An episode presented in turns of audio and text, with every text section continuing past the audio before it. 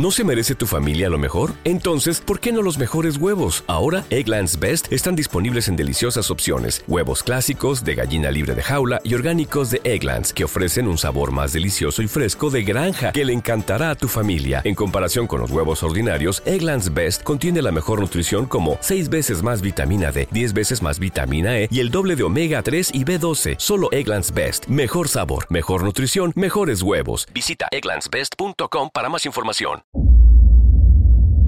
¿Qué tal amigos? Bienvenidos a un nuevo episodio de Viejitos Podcast. Mi nombre es Andrea Báez y es un placer nuevamente estar acá con ustedes. En el día de hoy volvemos a lo nacional, un disco que personalmente nunca lo he escuchado, pero sé de que es bastante polémico, por alguna manera de decirlo. Ya la banda es polémica. Hoy hablaremos acerca de la Versuit y Los Hijos del Culo. Pero antes, no se olviden que nos pueden seguir en las redes sociales, Instagram como arroba viejitospodcast y en Facebook como viejitospodcast. Espero que tengan preparado su cafecito, su cervecita, su tecito, su vinito, lo que sea, porque vamos a comenzar de una vez. ¿Quién es Versuit Vergarabat? Mayormente conocidos como la Versuit, es un grupo de rock argentino originarios de Barracas, barrio sur de la ciudad de Buenos Aires. Esta banda se formó en 1988. Se hicieron conocidos a finales de los años 90 por combinar este género musical con ritmos latinos como la cumbia, el tango, la murga, el reggae, el folclore y el candombe, sumado a letras cargadas de gritos a críticas hacia el sistema político y la sociedad, a tal punto que su obra se caracterizó por contener mensajes en contra del menemismo, críticas hacia los políticos como Carlos Menem, Domingo Cavallo, Eduardo Dualde, Carlos Rucafau, entre otros, políticos argentinos de esa década. La letra de sus canciones fueron censuradas y en los canales de televisión que transmitían sus videoclips fueron demandados y tuvieron que pagar multas por los ataques que sufrían ciertos políticos, como también por la crítica a la sociedad argentina de los 90. Pero la censura no decayó la popularidad de la banda, que comenzó a gozar de masividad y se convirtieron en uno de los grupos más importantes del rock argentino y uno de los principales de Latinoamérica. Este pasó por diversas formaciones y su alineación más famosa estuvo constituida por Gustavo Cordera en la voz, Juan Subirá en teclado, acordeón y voz, Carlos Martín en batería y percusión, Oscar Rigi en la guitarra eléctrica, Pepe Céspedes en el bajo y en la voz, Daniel Suárez en la voz y en los coros, Alberto Venezuela en la guitarra y Germán Cóndor Esbarbati en la voz, coro y charango. También una de las particularidades de este polémico grupo fue su forma de vestir en los conciertos al disfrazarse con pijamas, lo que en sí es un homenaje a los internos de la residencia psiquiátrica del Hospital Municipal José Tiburcio Borda y una respuesta contraria al atuendo de cuero que usaban los grupos normalmente vinculados con el rock y el heavy metal se les atribuye una leyenda urbana en la que se dice que Cordera pasó algún tiempo en esa institución, pero este hecho no es verídico. La banda ha demostrado una afinidad por todo lo relacionado con la locura y la marginación. La banda entró en receso durante el 2009, con la idea de que cada músico se dedicara a diferentes proyectos personales. Tras devanecencias entre el vocalista y los demás integrantes, Cordera optó por seguir con su carrera como solista. En el 2011 la agrupación volvería a los escenarios sin Gustavo Cordera, Libertinaje, álbum que hizo conocida a la banda a nivel nacional e internacional, con doble platino de Argentina. Fue lanzado en 1998 y producido por Gustavo Santoalla. Iniciaron una gira de presentación en toda Latinoamérica, España y Estados Unidos. En 1999 integraron el Walcha Tour, un circuito de bandas hispanas en Estados Unidos hicieron tres giras exitosas por España, incluyendo la participación en la Festimat. Pasaron cuatro veces en un año por México, Tocaron en Chile, Venezuela, Colombia, Costa Rica, Uruguay, Bolivia, Perú, Nicaragua, Ecuador y Puerto Rico. Cerraron la década de los 90 con un recital masivo ante 50.000 personas al aire libre en Buenos Aires frente al obelisco. El disco incluye la canción Señor Cobranza, originalmente de las manos de Filippi, una canción de protesta hacia el Estado que causó controversia y fueron censurados por la Confer por su lenguaje soez y explícito, debido en parte a los ataques de políticos que contenía la letra. Pese a esto, la canción al mismo tiempo pudo generar un gran escándalo, logrando que la banda alcanzara gran popularidad.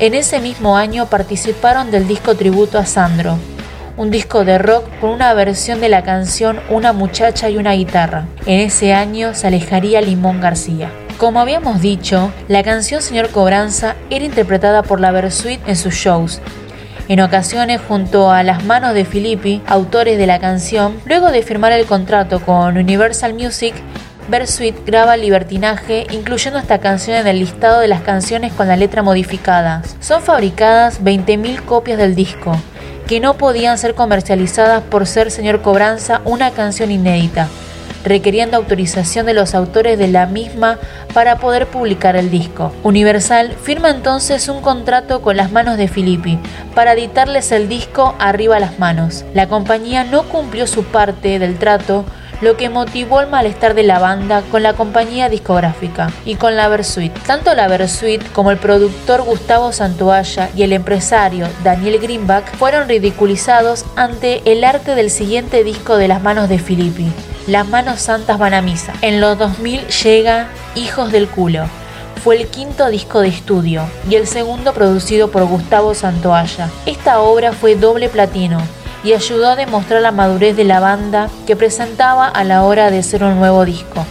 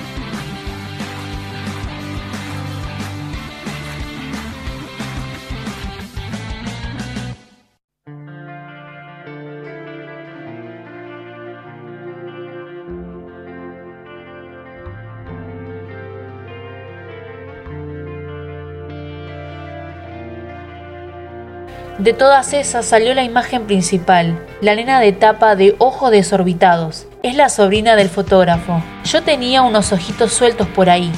Primero se los había puesto a la foto del osito, que también aparece en el librito, pero después jugando los pegué en la nena. Y así quedó. Para el diseñador, este singular trabajo resultó como un trabajo de curación, una pequeña muestra de arte, las fotos estaban ahí dispuestas en el librillo del CD. Los ojitos de plástico se pegaron artesanalmente uno por uno en las 80.000 copias de la tirada inicial. Ese es el plus de un diseño espeluznante que pese a tener una foto de una niña, era una estética bastante sórdica de la Versuit. En cuanto a letras, tenemos canciones con bastante mensaje simbólico. El disco arranca con El Gordo Motoneta, la historia de un superhombre adicto al control y al descontrol que no puede parar, que no le tema nada y va contra todo. Pero por algún motivo la gente disfruta cuando él no está. Si bien no tiene la denuncia del señor Cobranza, las canciones son muy picantes, abordan una temática social desde otro lugar. También están muy comprometidos, como por ejemplo en la canción La del Toro, que comienza como si fuera una balada española y nos sumerge en un momento de la crisis que estaba pasando la Argentina en ese momento. Lo podemos notar en una frase que dice, no hay fracaso más rotundo que haberse venido al mundo para morirse nada más. El viejo de arriba es una especie de cumbia que nos cuenta la historia que surgió a partir de un hecho policial que involucró al tecladista Juan Subirá y al vocalista Gustavo Cordera. Un vecino mayor de origen peruano apodado El Gato Félix, que vivía arriba del departamento del tecladista, le propinó dos disparos en la rodilla izquierda debido a las fiestas diarias que realizaba Subirá en altas horas de la noche.